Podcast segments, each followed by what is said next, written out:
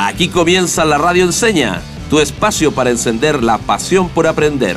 Un programa de Fundación Enseña Chile, más de 10 años transformando las salas de clases del país.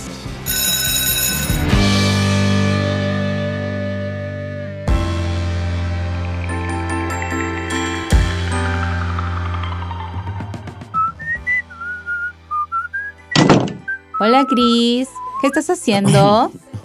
Perdón, hola Jazz, ¿cómo estás?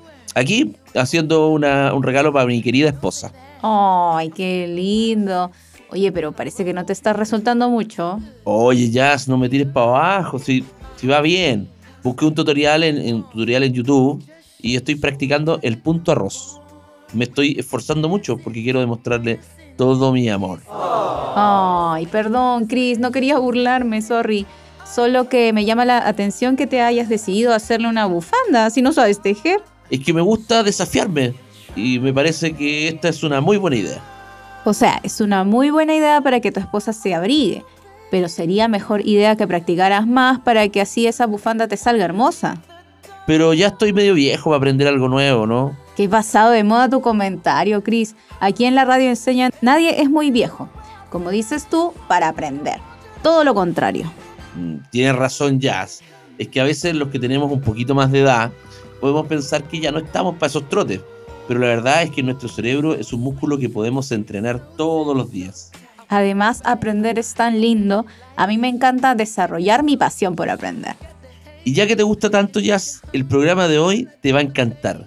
Porque hoy hablaremos, redoble de tambores, hablaremos sobre la metacognición. Excelente, querido amigo. Oye, pero nos estamos olvidando de algo muy importante. La razón de nuestro existir. Uy, qué motivada Jazz, pero tiene razón. No queremos dejar de enviarles un tremendo y cariñoso saludo a todo nuestro público que nos sigue día a día a través de su radio favorita. Sí, eso mismo era lo que nos estaba faltando. Saludar a nuestro hermoso público, que día a día nos acompaña para seguir despertando su pasión por aprender.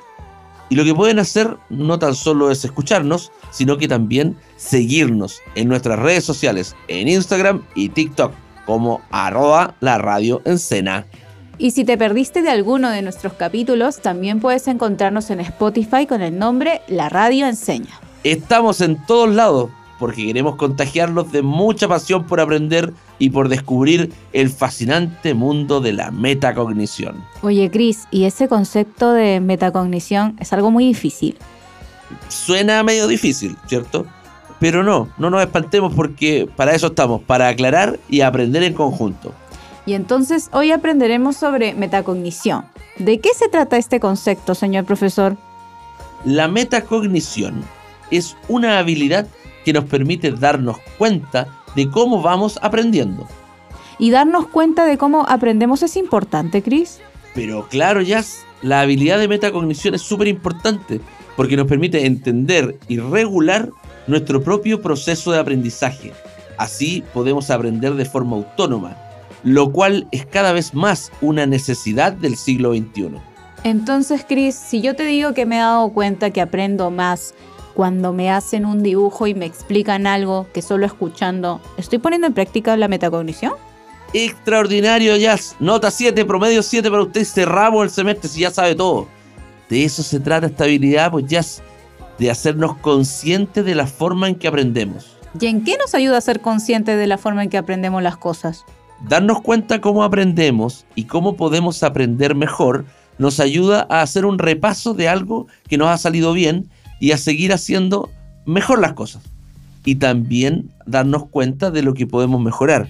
Nos ayuda a no hacer lo mismo para la próxima vez. Ah, entonces si en vez de seguir intentando aprender a hacer el punto arroz viendo videos de YouTube, te hubieses detenido a pensar cómo aprendes mejor, tal vez te hubieras dado cuenta que te servía más que mi abuelita me mostrara y te guiara. Y no solo eso, lo más importante es hacerme preguntas. Por ejemplo, ¿por qué me está costando tanto? ¿Qué estoy haciendo bien? ¿Qué podría mejorar?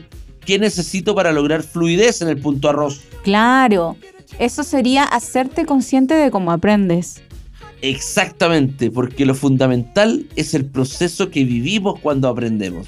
Y para poner en práctica lo que estamos hablando, invitamos a toda nuestra audiencia a experimentar junto a nosotros la metacognición. Sí, porque todos y todas podemos hacernos más conscientes de nuestro proceso de aprendizaje. Para esta actividad necesitamos estar muy atentos y tener a mano lápiz y papel o algo donde puedan ir anotando. A continuación escucharemos un breve texto y luego ustedes deberán argumentar en contra de lo que se dice en el texto. Ponga mucha atención. Se debe aceptar el uso del celular entre niños y adolescentes en la sala de clases. Dado que no podemos alejar las aulas del mundo real, la mejor opción es usar el celular a favor de la educación. Se les puede enseñar los buenos usos de estos dispositivos, como buscar información de forma rápida o saber navegar en la inmensidad de la red para filtrar los contenidos interesantes de los que no lo son. Ahora, escriban dos argumentos en contra del uso del celular en clases. ¡Vamos!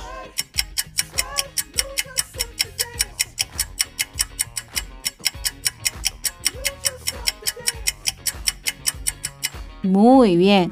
¿Cómo les fue, queridos auditores? ¿Lograron escribir sus dos argumentos? Ahora respiremos profundo, porque fue un trabajo intenso. Y ahora vamos con la parte final, Chris. ¿Qué pasos seguiste para redactar tus argumentos? ¿Qué fue lo más difícil de la actividad? ¿Qué recursos usaste para realizarla? Si tuvieras que hacerla de nuevo, ¿qué harías distinto? ¿Qué mantendrías? Redoble de tambores, señor director, porque acabamos de realizar el proceso de metacognición. Extraordinario, Jazz. Me encantó la actividad. Ahora entiendo que la metacognición ayuda a entender mejor la forma en que aprendo y me permite ir mejorando el proceso de aprendizaje. Así es, Chris, nos ayuda a generar cambios durante el proceso de aprendizaje o la ejecución. Y así somos capaces de pasar del no puedo al cómo puedo hacerlo. Exactamente. Ahora hicimos el ejercicio con algo un poco académico, pero la metacognición podemos aplicarla en cualquier ámbito de nuestras vidas. Mm, para aprender a tejer una bufanda, por ejemplo. Claro, Jazz, como también aplicarlo para mejorar una receta de cocina, un proceso de construcción de algo o incluso para optimizar un proceso cualquiera. Al final la palabra metacognición suena difícil, señor profesor, pero siento que es algo que hacemos todos los días. Es que las personas siempre estamos buscando cómo mejorar en todas las áreas de nuestra vida y para eso es fundamental entender cómo podemos hacerlo, qué debemos modificar o cuál camino me resulta mejor para llevar a buen puerto una tarea. Desde ahora me declaro una fan de la metacognición. ¿Viste que no había por qué asustarse? Es solo darnos un tiempo para pensar sobre nuestros procesos. De hecho, ahora mismo podemos hacer un nuevo ejercicio de metacognición. ¿En serio, Chris? Claro, mira, queridos auditores, preguntémonos, hasta este momento, ¿qué crees que estás haciendo bien para entender el programa de hoy? ¿Qué estrategias te han servido para poner atención? Por último, ¿cómo podrías usar esas estrategias para ayudarte en otras áreas de tu vida? Cris, estoy impactada. La habilidad de metacognición nos ayuda en todo. Exactamente. Y ya que estás súper entusiasmada con esta tremenda habilidad para el siglo XXI, al regreso de la pausa seguiremos profundizando, aprendiendo y conociendo con una experta en este tema. No les quiero adelantar mucho, pero se vienen cositas importantes. Así que no se despeguen, yo sigo con mi bufanda. Estoy súper ansiosa, así que voy a aprovechar de ir a buscar mi cuaderno para anotar todo y no perderme nada de la conversación. Vamos y volvemos.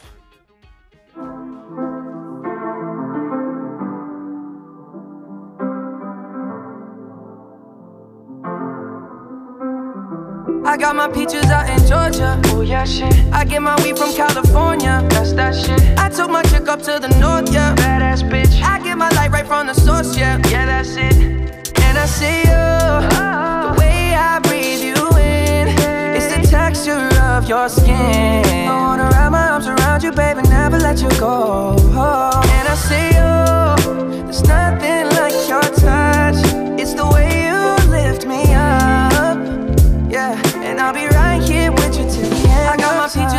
Georgia. Oh yeah, shit. I get my weed from California. That's that shit. I took my chick up to the north, yeah. Badass bitch. I get my light right from the source, yeah. Yeah, that's it. You ain't sure yet, but I'm for ya. All I could want, all I could wish for. Nights alone that we miss more, and days we save as souvenirs. There's no time, I wanna make more time and give you my whole life. Girl, I'm in my Yorker. Hate to leave it, call torture.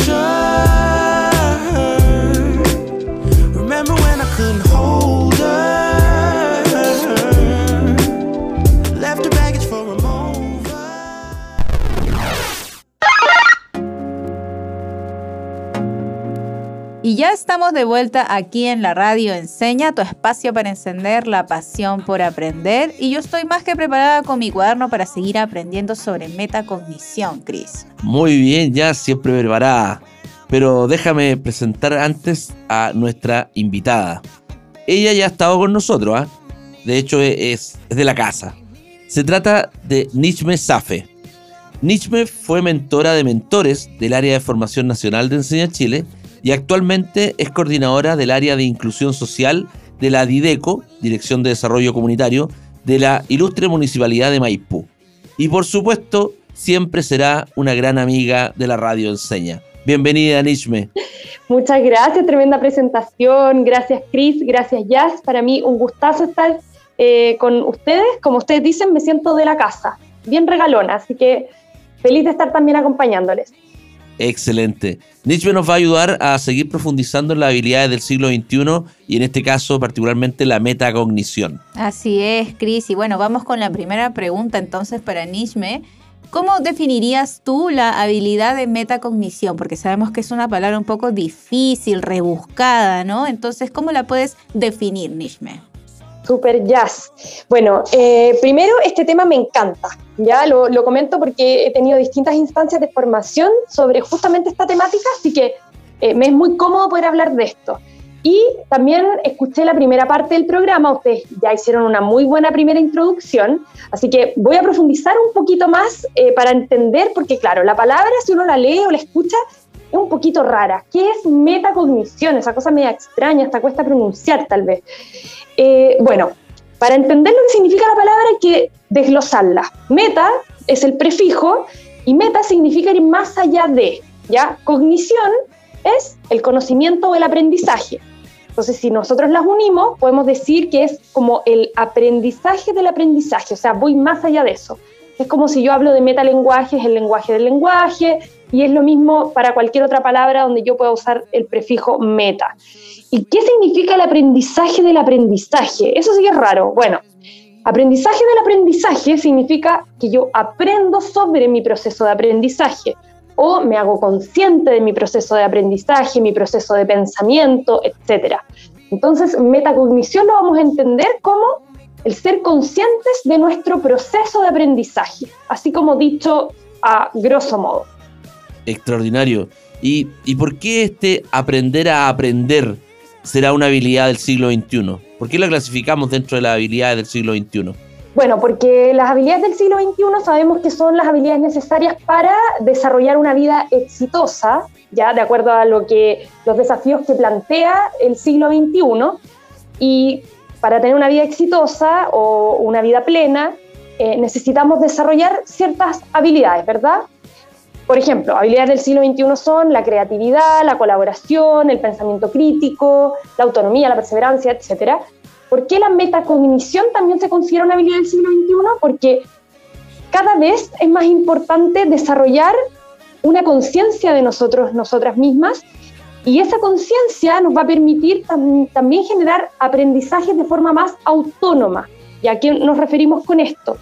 Que ya no simplemente es que yo aprendo porque en el colegio se me obliga a aprender, porque em, está establecido que así tenga que ser, sino que yo me hago consciente de cómo aprendo, de, de qué manera se me hace más fácil el aprendizaje, de cómo puedo resolver los distintos obstáculos y enfrentarme a distintos obstáculos de manera exitosa gracias a que soy consciente de cómo aprendo, de mi proceso de aprendizaje. Entonces lo consideramos habilidades del siglo XXI porque gracias a este superpoder que es la metacognición, yo obtengo más conocimiento, conciencia, sabiduría de mí mismo, de mí misma, y de esta manera puedo enfrentar cualquier desafío que requiera que yo aprenda. Siendo, siendo tan importante la metacognición en Nishme, siento yo, ah, esto es una opinión súper personal, siento que no se han dado los espacios para, para desarrollarla y, realmente darle la, importancia que, tiene. Es decir, yo pienso en mi año de, profesor, hasta dos años atrás yo, yo estaba en el aula haciendo clases, creo que, que a mi estudiante le hubiese sido más fácil aprender matemáticas si yo primero les hubiese ayudado a desarrollar su metacognición, es decir, a que ellos aprendieran como aprenden para que desde ahí aprendieran las matemáticas. ¿Será así o no será así? ¿Estoy en lo cierto?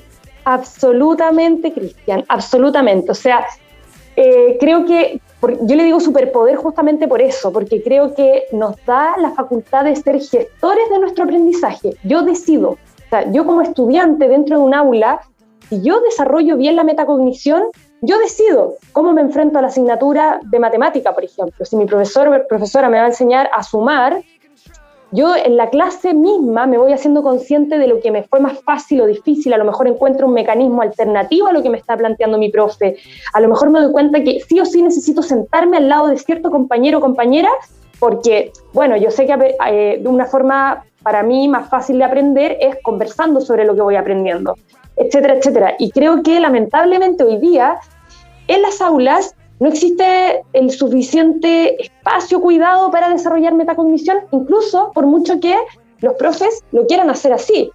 Porque, bueno, hay infinitos motivos, pero em, muchas veces también existe el mito de que la metacognición se debe solamente desarrollar al final de la clase. Y el final de la clase a veces no existe porque el profe está corriendo y necesita llegar hacia el final y al final, al final, al final, al final, salga la redundancia, se corta la clase antes, no existe el proceso de metacognición que debe existir sobre el aprendizaje que hubo en esa clase y por lo tanto se desperdicia esa tremenda oportunidad.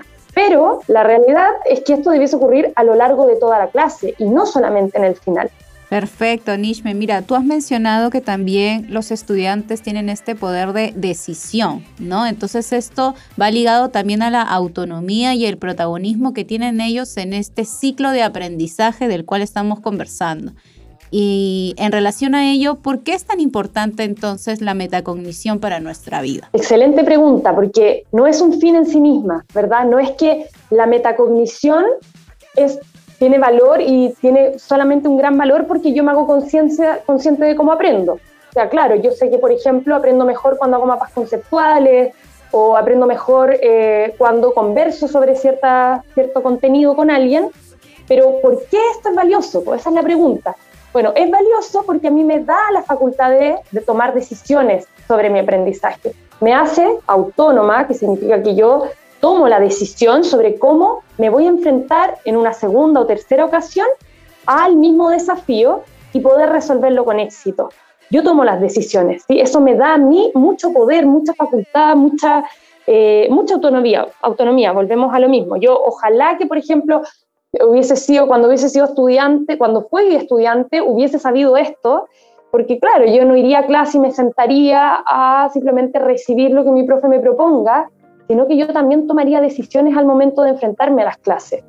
Eh, por ejemplo, lo que mencionaba, me voy a sentar cerca de cierto compañero o compañera, mm, yo voy a hacerme un resumen de lo que el profesor está hablando, no voy a copiarlo de la pizarra, creo que a mí me sirve más ir tomando apuntes propios, Em, no tengo idea. Sé que, eh, la, no sé, lo que el profesor me está proponiendo, el, profe o la profe de lenguaje me está proponiendo leer, va a tener vocabulario que a mí me hace más difícil entender lo que leo, porque yo ya me hice consciente en dos clases atrás de que el vocabulario era lo que me dificultaba comprender lo que leía.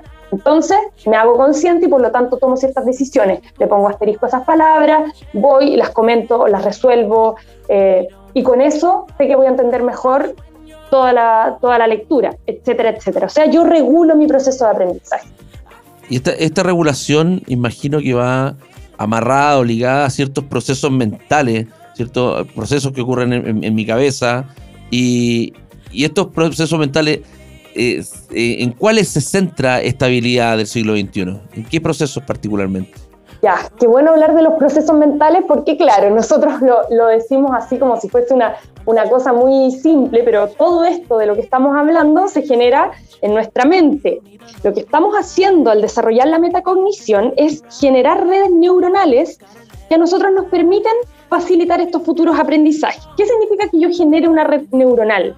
Significa que yo lo que hago es generar un puente entre una idea 1 y una idea 2. ¿ya? Por ejemplo, volvamos a la idea de la suma a las clases de matemáticas.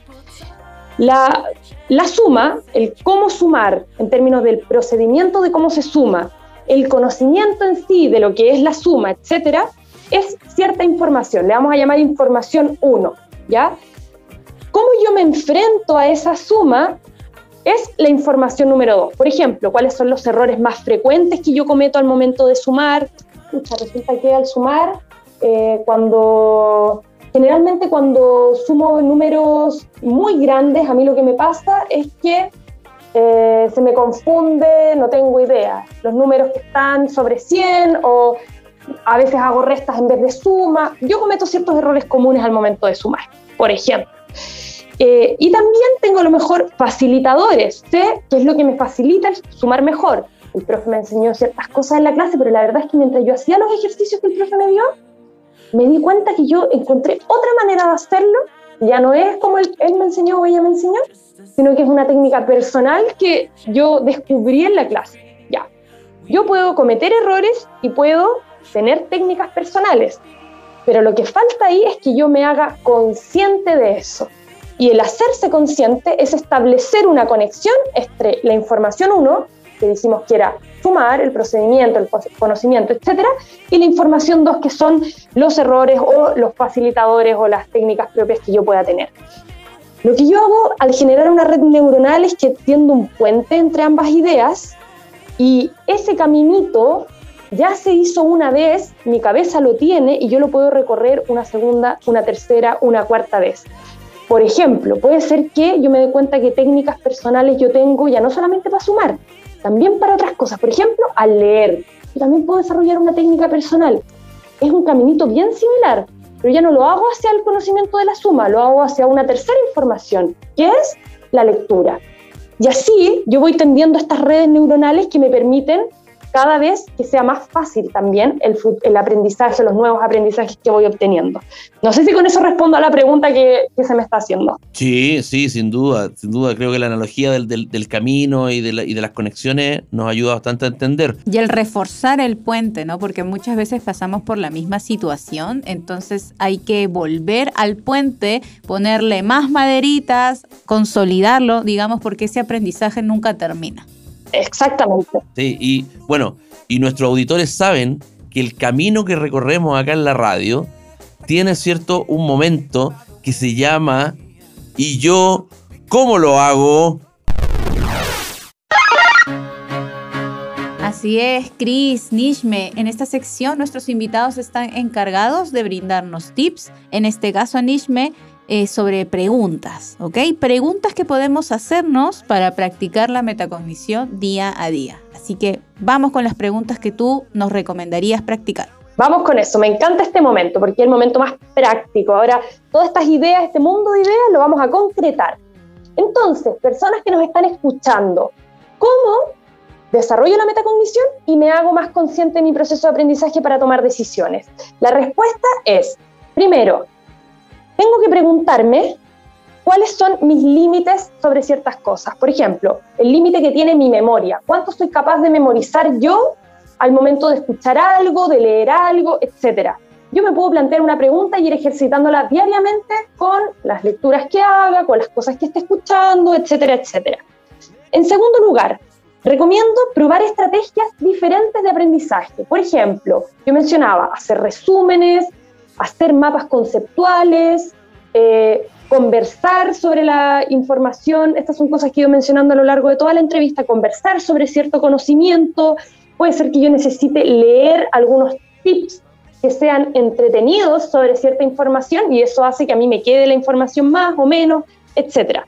Vayan probando estrategias y vayan cambiando en la medida que vean más éxito o más dificultad en estas que van, van probando. Tercero, preguntarse, hacerse preguntas sobre, por ejemplo, si estoy entendiendo o no estoy entendiendo esto que me están explicando, esto que estoy conociendo por primera vez o segunda vez, etcétera. Y si es que falló, cambiar el enfoque. Por ejemplo, hablemos de la lectura de nuevo, que es algo que cuesta bastante a nivel nacional, entender lo que yo leo. Preguntarme al momento de terminar una lectura, un párrafo, por ejemplo, ¿entendí lo que acabo de leer? Sí o no. Si la respuesta es sí, excelente. ¿Por qué lo habré entendido? ¿Qué facilitó que lo entendiera? Hacerme consciente de cuáles fueron esos facilitadores. Si es que la respuesta es no, preguntarme qué dificultó que lo entendiera. Puede ser que a lo mejor haya una palabra que no conocía de vocabulario y esto dificultó la comprensión de todo.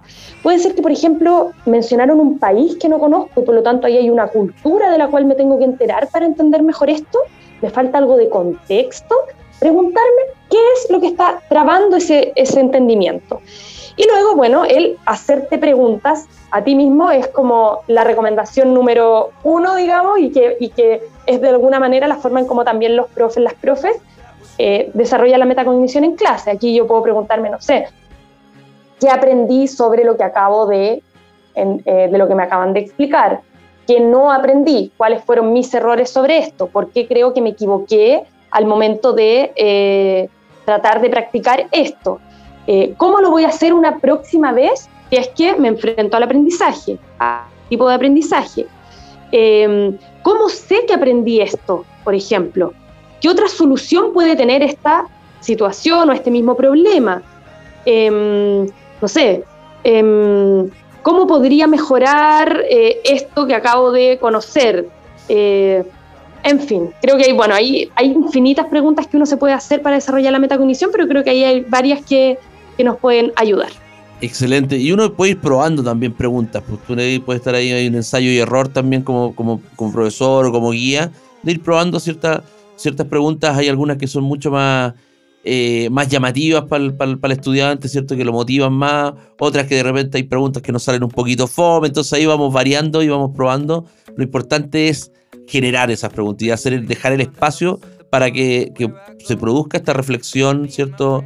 Y, este autodiálogo de, que tiene que vivir cada uno para, para comprender cómo está aprendiendo. Claro, y vamos descubriendo como nuevos trucos que nos funcionan en nuestro proceso de aprendizaje. Por ejemplo, yo me di cuenta que cuando leía un libro me distraía mucho si lo hacía con música que yo conocía o me sabía la letra. Entonces yo dije, no, tengo que cambiar mi, mi proceso de lectura, así que a partir de ese momento comencé a leer con música instrumental, sin voces. Entonces desde ahí eso me, me, generaba más concentración y yo me di cuenta de que ese truco me servía y por ende yo podía terminar los libros mucho más rápido. Entonces es eso, es un autodescubrimiento de nuestro proceso de aprendizaje. Excelente. Tal cual. Yo solamente quiero agregar una, cosita, una cosita para cerrar y es que esto es importante saberlo que eh, no solamente funciona en la etapa escolar, porque muchas veces, claro, uno escucha del aprendizaje y es como, sí, cuando voy al colegio, al liceo y estoy de, eh, primero a cuarto medio y aprendo ciertas cosas. También en la etapa de adultez, también en la etapa, por ejemplo, si entras a un nuevo trabajo y te tienes que ver enfrentada a ciertos conocimientos que son nuevos, también hacerte consciente de qué manera aprendes más fácil, mejor, etcétera, para ir desarrollando aprendizajes más eficaces a futuro. Es importante también mencionar eso. Súper, súper. De hecho, siempre estamos constantemente aprendiendo, ¿sí? Algunos necesitamos que alguien nos acompañe, otros necesitamos que las instrucciones nos vengan por escrito, etcétera. Todos estamos constantemente aprendiendo. Muchas gracias, Nichme, por todo este aprendizaje que nos has entregado. Eh, y sobre todo por tu entusiasmo. Nos encanta la forma en que, te comunica, con las ganas que lo hace. Y que nos explicas con ejemplos. Eso es lo más importante. Ay, qué bueno. Mucho éxito, ¿cierto? En, tu trabajo, que te vaya muy bien y como siempre sigue siendo una de las regalonas de acá de la casa, pues de la radio enseña. Muchas, muchas gracias a ustedes también. Que estén muy bien. Les mando un abrazo grande. Estamos. Muchas gracias. Listo, entonces el tiempo se fue volando, Cris. Nos encanta que se pase así rápido, entretenido y nos despedimos. Disfruta aprendiendo. Y aprende disfrutando. Hasta la próxima. Chao, chao. Termina así otro capítulo de la Radio Enseña. Nos encontraremos muy pronto. Disfruta aprendiendo y aprende disfrutando. Hasta la próxima.